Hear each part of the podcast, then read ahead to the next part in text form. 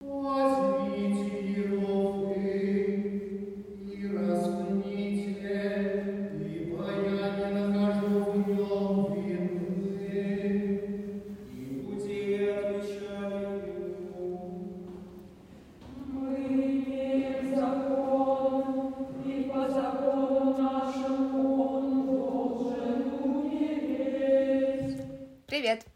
Подкаст «Коты и католики», где мы задаем вопросы о католичестве в контексте современной жизни вообще и нашей в частности. Иногда на эти вопросы находятся ответы, иногда не очень, но мы всегда стараемся говорить честно, просто и с юмором. Я Марина, я главная по котам. А я Лиза, и я главная по католикам. Дисклеймер. Наш подкаст несет в себе развлекательную и отчасти просветительскую функцию, но у нас нет богословского образования, и мы не претендуем на всестороннее изложение затронутых проблем – мы не истина в последней инстанции, что, естественно, решать вам вслед за Пилатом. Хоть и стараемся не вводить вас в заблуждение в вопросах вероучения католической церкви. Однако мы говорим о своем опыте, а для подробного ознакомления с официальной позицией КЦ отсылаем вас к катехизису и другим проверенным источникам, которые с радостью готовы порекомендовать. Значит, сегодня литургия Страстной Пятницы. Это называется именно литургия или богослужение Страстной Пятницы, а не месса, потому что месса — это то, где происходит Евхаристия, в смысле именно присуществление, где хлеб и вино превращаются в тело и кровь Христа, а сегодня этого таинства не совершается. Оно было совершено вчера, Великий Четверг, в день установления Евхаристии и священства. И, соответственно, сразу дары приготовили и для сегодняшнего дня в том числе.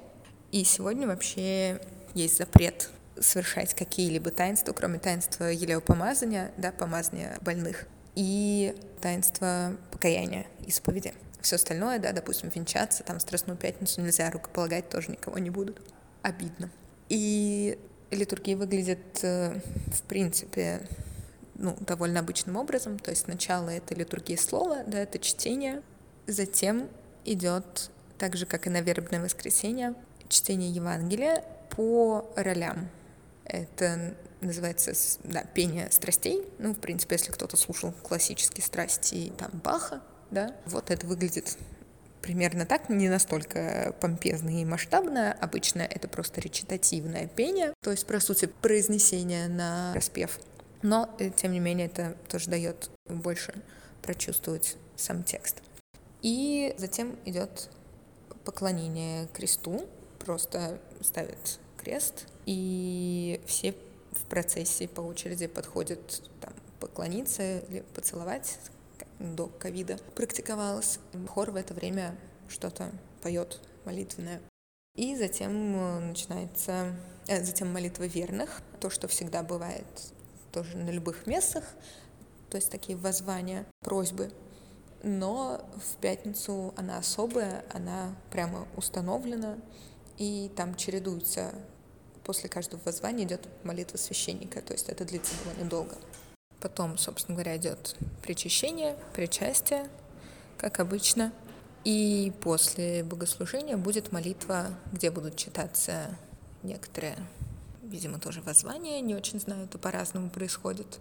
Отец Фернандо будет что-то читать и будут петься произведения, тоже связанные с страстями. Вот. И, то есть это уже такая свободная молитва в тишине в храме перед святыми дарами.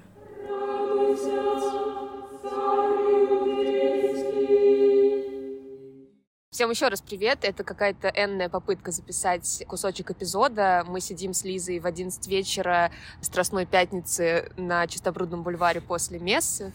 Лиза спела кучу всего очень красивого, и сейчас мы будем пытаться отвечать на ваши вопросы.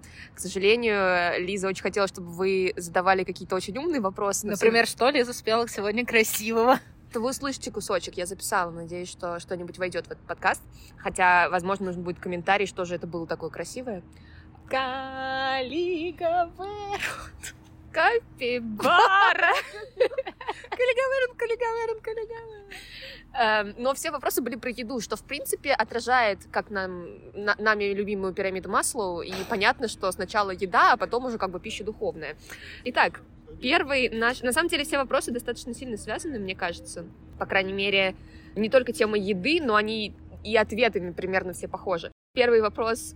Почему кулич и отличаются ли они у католиков и православных? Ну, начнем с того, что едят ли католики кулич на Пасху? Едят. Да? Да. То есть и на Рождество едят итальянцы кулич, ну, кекс рождественский, и на Пасху едят кулич. Хорошо устроились? Ну, хорошо, если мы говорим про итальянцев, то, типа, на Рождество, да, они едят то, что мы назовем кулич, панеттоне, а на Пасху они едят то, что, по сути, тоже напоминает кулич, но по форме это голубь, и называется он коломба, именно так. Вот, то есть такой кулич вытянутый, очень большой, но в форме действительно такой птицы, или может крест тоже напоминать. Вот, но я как бы не, не могу сказать за всех католиков, да, за всю Вселенскую Церковь, там едят ли в Африке кулич или в Австралии, я не знаю. Да, у нас это тоже такая общая русская традиция есть, вот, кто-то делает прям куличи такие по виду прям православно-православный, кто-то делает что-то больше похожее вот на итальянские, на европейские всякие кексики нет никаких предписаний, э, каким а где это в Библии написано? Да, где это в Библии написано?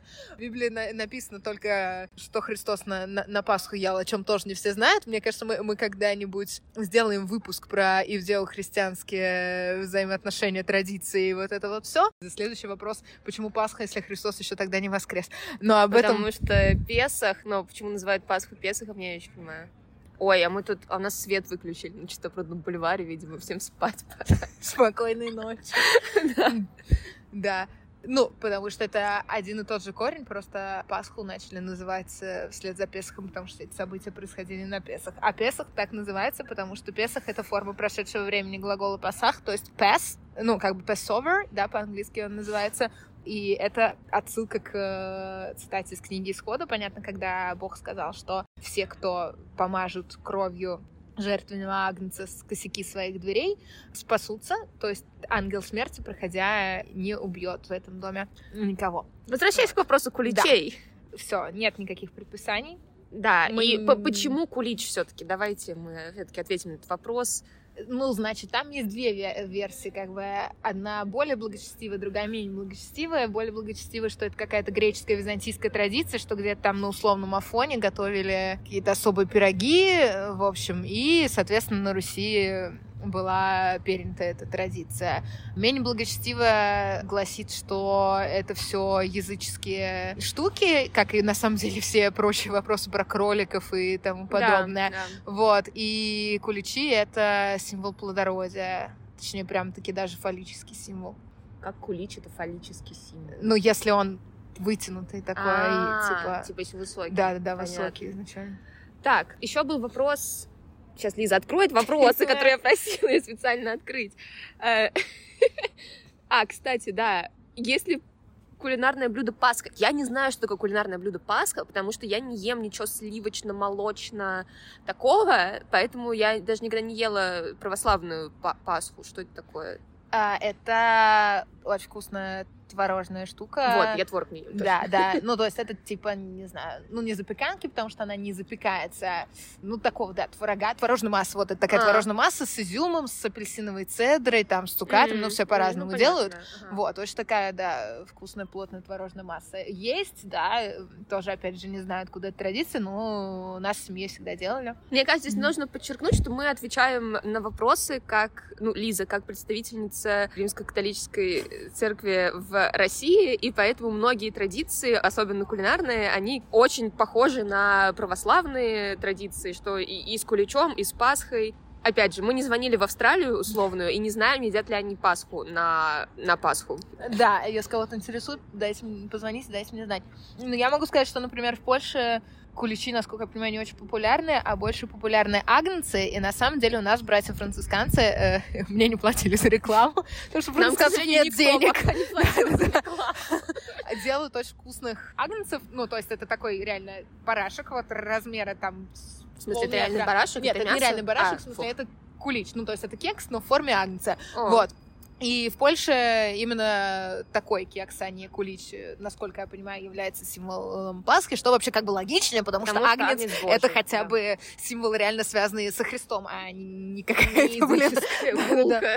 И еще один был вопрос про, собственно, кролика-то этого пасхального. Но здесь Лиза не смогла ничего ответить, а я, в принципе, отвечу очень стандартным образом. Мне просто было лень загуглить, а Марина загуглила пять минут назад.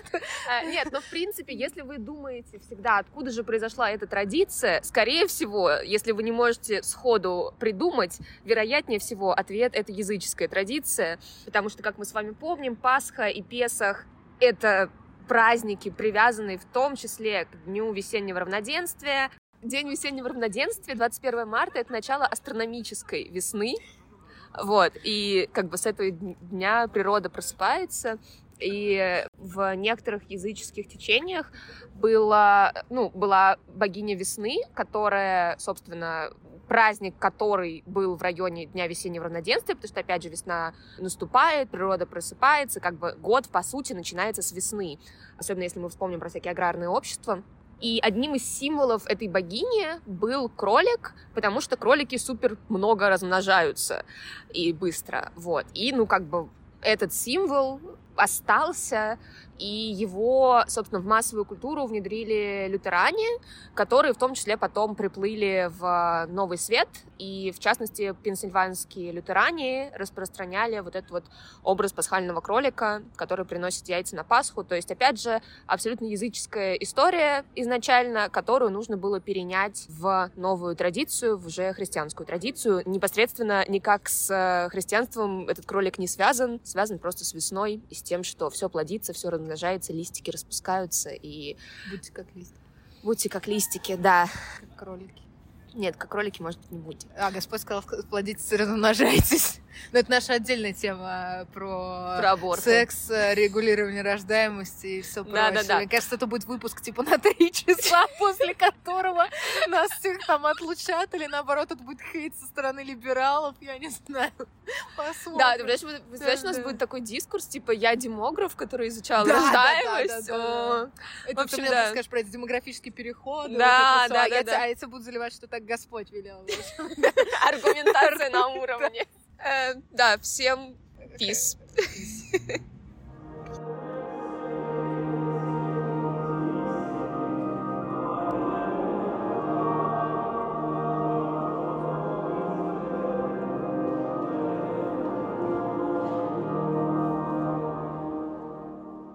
Душный комментарий. Это не просто Аллилуйя, это Регина Челли, это специальный марийный антифон пасхального времени. То есть есть несколько песнопений, посвященных Деве Марии, которые поются в конце богослужения, как правило, и они разделены по временам года. Вот Регина Челли, я произнесла наполовину на итальянский манер, наполовину на русский. Реджина Челли или Регина Цели, Царица Небес, поется именно в пасхальный период. А есть еще, например, э, адвентовский антифон Альма Редемторис Матер, ну и еще всякие. Ну и Сальве Регина, который у нас на интро, это марийный антифон рядового времени.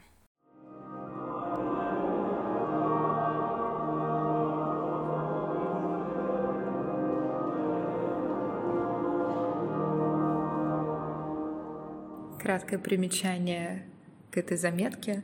Луи — это французское имя Людовика, то есть сокращенное разговорное название нашего храма Святого Людовика французского, который для меня является родным. Также в заметке упоминается Снежка, моя подруга с детства и католичка с младенчества, так же, как и я. Она там упоминается как единственный человек, который мог разделить мою пасхальную радость. И упоминаются некоторые песнопения, которые, надеюсь, мы вам запишем или сможем оставить на них ссылки. Это Офилия et Филия, сыновья и дочери, дословно, пасхальный гимн, длинный, со множеством куплетов, взятых из Евангелия, и припевом «Аллилуйя, аллилуйя, аллилуйя». Аллилуйя — это и радостный возглас «Славите Бога», который особенно радостен на Пасху, а во время Великого Поста в католической церкви он запрещен. Не поется ничего, что содержит этот возглас. И второе, произведение, которое там упоминается, это «Виктимы Пасхали». Это в русском переводе «Да приносят христиане хвалу пасхальной жертве». Потрясающий, тоже очень мною любимый и передающий настроение праздника. Это секвенция средневековая. Ее поют в день Пасхи и дальше всю неделю до воскресенья октавы Пасхи, что называется.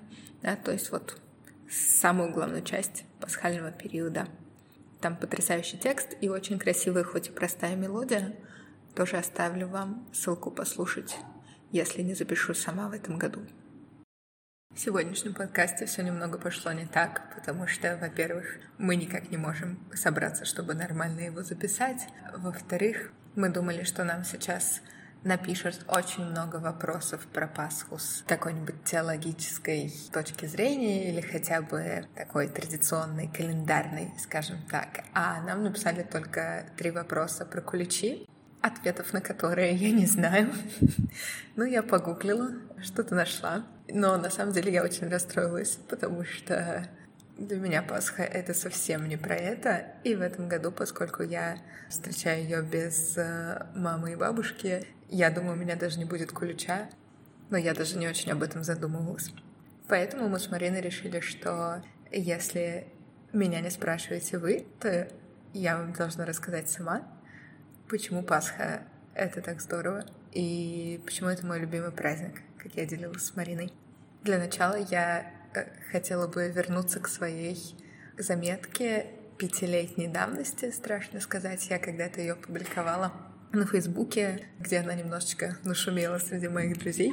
Но поскольку с многими мы не в друзьях, и было это давно, я бы хотела как раз в тему ее вспомнить и зачитать. Значит, там я описываю три необычных Пасхи, которые мне довелось пережить. Проводы в первый поход в восьмом классе. Трижды проверив список необходимых вещей, мне торжественно вручили целый кулек пасхальной еды, съесть который представлялось для начала похода делом первостепенной важности. Единственной возможностью не пропустить Пасху в этом году. Что вообще делают на Пасху, если не идут в Луи и не устраивают праздничный фуршет, открыв багажники двух машин, я плохо себе представляла. В поезде я долго ждала подходящего момента, чтобы наконец обозначить наступление праздника, но атмосфера была совсем неподходящая. Пока все устраивались на местах и учились правильно паковать рюкзак, уже совсем стемнело. И тут вдруг объявили 20-минутную остановку. Зная, что в одном из соседних вагонов едет Снежка, я тут же выбежала на улицу, мы нашли друг друга в темноте, схватились за руки, рванули по перрону в сторону последнего вагона и, не переводя дух, грянули Офилия от Филия, кажется, даже с блочкой. Пригласить этого единственного пассажира, понимающего торжественность наступившей ночи, к себе в купе есть куличи, у меня не получилось, потому что нас нашли взрослые, удивились, почему такие, казалось бы, послушные девочки рисковали отстать от поезда и отправили по вагонам спать. Просто так заснуть я не могла, поэтому уже лежа на полке под столом с приглушенным светом, я тихонечко поедала сладкие припасы. Наблюдавшая за этой сценой с верхней полки Маша Машенька прозвала меня абстрактным хомяком. Причину такого эпитета не помню. Прозвище в дальнейшем не закрепилось, но я всерьез задалась вопросом, что делать человеку, который не может праздновать Пасху дома. На следующий день на экскурсии по горному монастырю Софья Игоревна вдруг вспомнила, что у меня сегодня праздник. Почему-то этот момент запечатлелся очень надолго. Потом меня попросили спеть что-нибудь, что было бы к месту в пещере, где когда-то была церковь. Многие знали по поездке в Тутаев Гаудете, но это было совсем не ко времени. И вот не помню, пели мы в результате Гаудета или я гордо спела недавно выученную Виктимы Пасхали. Точно помню только, что Виктимы Пасхали я потом тихонько пела вечером, лежа на рюкзаке около палатки и смотря на непривычное звездное небо. А дальше мы неделю ходили по пещерным городам и монастырям, и Тепекермен до сих пор остается одним из наиболее потрясших меня мест. В десятом классе поход совпал со Страстной. Я долго мучилась, решая, что взять почитать. В результате взяла исповедь святого Августина. Открыла я ее тогда считанные разы, но особенно запомнился один, когда мы ставили палатку, поссорились и разошлись в разные стороны. Говорить не хотелось ни с кем. Я взяла книжку, забралась выше по склону и примостилась за широким стволом. Сидела лицом к вершине склона, видела голые деревья, слышала, как шумит ветер, вороша прошлогодние листья, и перелистывала страницу за страницей. Когда я наконец спустилась, я была уверена, что пропустила ужин, и меня вообще могут давно уже искать. Оказалось, ужин еще не начинался, и никто даже не заметил, что я ушла. В один из следующих дней, кажется, ровно три года назад, был самый потрясающий закат, который только можно вообразить. Дальше совершенно отвратительный четверг, когда мы спускались под сменяющим друг друга снегом, градом и дождем. А потом пятница, когда мы ходили по Ялте, слепило солнце, и я безуспешно пыталась удержаться от покупок сладости на набережной. И все думала, нельзя ли поменять четверг и пятницу местами, чтобы было хоть немного логичнее. А на вечере я уже стояла на хорах в Луи, и все спрашивали, где у меня так обгорел нос, и закудрявились волосы. Когда я бродила в восьмом классе по останкам средневековых греческих городов и достраивала в воображении раннехристианские церкви, я не думала, что через пять лет в преддверии Пасхи буду ходить по римским катакомбам и базиликам и восхищаться, насколько жива и сохраняется традиция до наших дней. Тем более я не думала, что окажусь на Пасху в совершенно невероятном месте, в маленькой церкви, где все люди будут наполнены осознанием того, что они сейчас проживают. И литургии начнут в полной темноте, совсем в полной. В окнах будут отражаться рыжие всполохи огня и белые одежды священников. Огонь от пасхала будет передаваться медленно-медленно, пока у каждого в руках не окажется зажженная свечка. И не будет хора, но петь будут все до единого даже на голоса. И будут звучать самые красивые слова, зафиксированные очень много веков назад, сочиненные когда-то людьми, также вдохновившимися событиями этой ночи, и впервые звучащие – а после все будут поздравлять друг друга так, как будто всю жизнь знакомы, и спрашивая, откуда я, говорить «Христос воскресе». С навечерия домой я возвращалась по совершенно пустым улицам под луной и звездами и не могла не петь в полголоса. И утром поняла, что у меня сильно загорел нос, хотя солнца за последний месяц было не так уж и много. А сейчас я пишу это все с удивительным чувством, которое испытываю впервые в жизни. Чувством пасхальных каникул. Которые все-таки существуют, хотя и не такие длинные, как можно было бы пожелать. Небольшое примечание. Текст был написан, как я сказала, пять лет назад, во время моей стажировки в Риме. И мне очень повезло, что уехала я туда практически ровно с началом Великого Поста и пережила пост там и Пасху тоже там. Поэтому, собственно, впервые пасхальные каникулы выпали действительно на Пасху. Они как-то часто бывает в суматохе с кучей кружков, уроков и работы. Ты пытаешься выбраться на триденстве. И по этому поводу я очень люблю итальянскую пословицу, которая звучит «Натале con i tuoi, Пасха con chi vuoi», то есть Рождество празднуй с семьей, а Пасху с кем захочешь. В этом году у меня тоже был шанс отпраздновать Пасху одновременно и с семьей, и где захочу, но я выбрала ее праздновать одновременно с семьей, и где захочу. Так получилось, что часть моей семьи оказалась в Израиле, куда мы уехали, где я тоже была с началом Великого Поста, и это отдельный, конечно, experience. Часть моей семьи сейчас в Москве, и я тоже сейчас в Москве, и иду праздновать родной приход. Точнее так, на Страстную Пятницу я буду в родном приходе, на саму Пасху в итальянском, ставшим мне уже довольно родным. Так что получается одновременно, что я одна и не одна, и что опыт и новый, и старый. Скажу еще, что Пасху нельзя праздновать отдельно. Мы уже в подкасте говорили про период Адвента и немножечко затрагивали тоже период Великого Поста. Так же, как нельзя просто с бухты-барахта праздновать Рождество, не понимая, почему оно важно и сколько сотен тысяч лет ему предшествовали в ожидании Мессии. Также и нельзя праздновать Пасху без смерти и без осознания тех ужасов, в которых мы живем, и всего того плохого, что случается вокруг. И может показаться, что Пасха — это такой праздник розовых очков, но, по-моему, это не так, потому что христиане верят, что Пасха реально и воскресенье реально. Соответственно, мы не оптимисты, мы не пессимисты, мы просто реалисты, и мы признаем, что смерть есть, и это страшно и чудовищно, и все горести, и болезни, и грехи, и все прочее сильно влияет на нашу жизнь, но последнее слово остается не за ними. Поэтому Пасха — это праздник надежды, как и вообще, в принципе, все христианство называют религией надежды. Но, опять же, надежда — это не просто такое невдумчивое «а, все будет хорошо», а надежда — это принятие реальности и принятие Бога как кого-то реального и попытка идти за ним через все, что нас окружает. Для меня Пасха еще неразрывно связана с весной. Я не знаю, как бы я ее праздновала, не живя я в России с климатом, в котором есть четкая смена времен года, потому что вот, например, сейчас в Израиле Великий пост было очень сложно проживать. Там, понимаете ли, лето, солнышко каждый день, тепло, вообще красота. А для меня Великий пост, он должен начинаться именно зимой и заканчиваться уже такой весной. То есть, когда действительно природа просыпается, природа очищается, сходит снег, постепенно дни из сумрачных становятся солнечными. Ну, это, конечно, в идеале. На самом деле, мы смеемся много с семьей, что на Пасху постоянно метели случается последние несколько лет. Но в этом году вроде как все-таки нет. И это очень приятно. И, конечно, для меня Пасха, ну, как и весь литургический год, и вообще вся моя жизнь тесно связана с музыкой и с пением. Я 10 лет, э, даже больше, наверное, проживала пост и Пасху сквозь призму произведений э, композиторов Возрождения и барокко. Это потрясающая полифония на латинском языке, который основывается на евангельских или ветхозаветных, ну, на различных библейских отрывках, повествующих, значит, либо о грядущих страданиях Христа, либо уже непосредственно о его страстях. И каждый год, когда мы это репетировали и пели, это проживалось снова и снова. И это такой мой язык веры, язык любви, как бывает.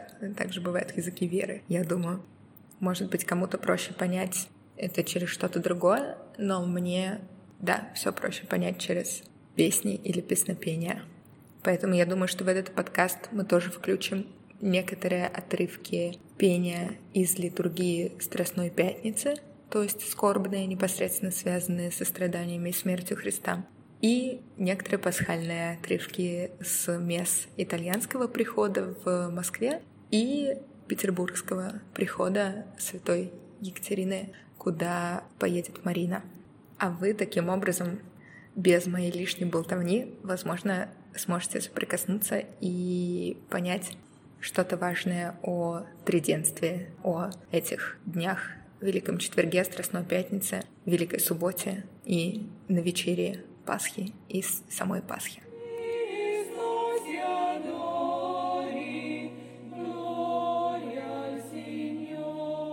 Привет! Вы все еще слушаете котов и католиков. Я сижу сейчас возле базилики Святой Екатерины, что на Невском проспекте. Когда будете в Петербурге, обязательно зайдите, посмотрите, там очень красиво и очень светло во всех смыслах. Сегодня 9 апреля, Пасха по Григорианскому календарю, и я только что вышла с вечерней пасхальной мессы, на которой священник во время проповеди говорил об открытости и о том, что нам никогда не нужно закрываться и как фарисеи настаивать на чем-то одном, не видя и не допуская возможности чуда, не, не допуская другого. Потому что как уверовали в воскресение Христа, также и мы должны не зацикливаться на чем-то, что мы считаем правдой, а всегда быть открытыми. И мне кажется, что в сегодняшних реалиях это как никогда актуально и даже злободневно, потому что мы часто сейчас встречаемся с тем, что люди погрязли в иллюзиях, и из-за этого своего утопания в иллюзиях совершают ужасные вещи, но при этом мы все равно должны продолжать надеяться, продолжать верить и просто продолжать оставлять место в сердце для вот этой веры в хорошее и светлое, потому что те, кто зациклены на иллюзиях, они истинной и доброй правды не увидят. Вообще, эта проповедь, эта фраза, мне показалось, что это бесконечно актуально. Я сразу начала думать о том, что происходит сейчас, и я начала думать о том, что действительно же люди выбрали для себя какую-то иллюзорную якобы истину и не отступаются от нее. А те, кто открывают сердца для любви и для доброты, они бы такие иллюзии никогда не выбрали, они их и не выбирают. Вся эта пасхальная неделя для меня была про то, что нужно быть открытой. Иногда это может считаться как слабость, но мне кажется, что здесь невероятно важен тот факт, что когда ты открыт для всего, ты открыт для любви, ты открыт для правды, даже если она очень тяжелая. И, наверное, эта неделя и проповеди, на которых я была, мне еще раз доказали и показали то, что безграничная любовь в сердце, она может быть у каждого. И как бы сложно иногда не было, нужно эту любовь друг к другу культивировать, и эта любовь друг к другу, она нам помогает. И здесь даже не важно, верующий ли вы человек или нет, католик вы или нет, кот вы или нет. Да, тут какие-то дети у меня играют рядышком, снимают тиктоки. В общем, неважно, верующий вы или нет, католик вы или нет, мне кажется, что нам всегда нужно помнить о том, что нужно быть добрыми и нужно любить окружающих. И нужно очень стараться, хотя я знаю сама, как это сложно. Нужно всегда надеяться и верить во что-то светлое. И многие события, происходящие, зачастую кажутся и являются на самом деле ужасными, но я верю, надеюсь, и я знаю, что после тьмы всегда будет свет.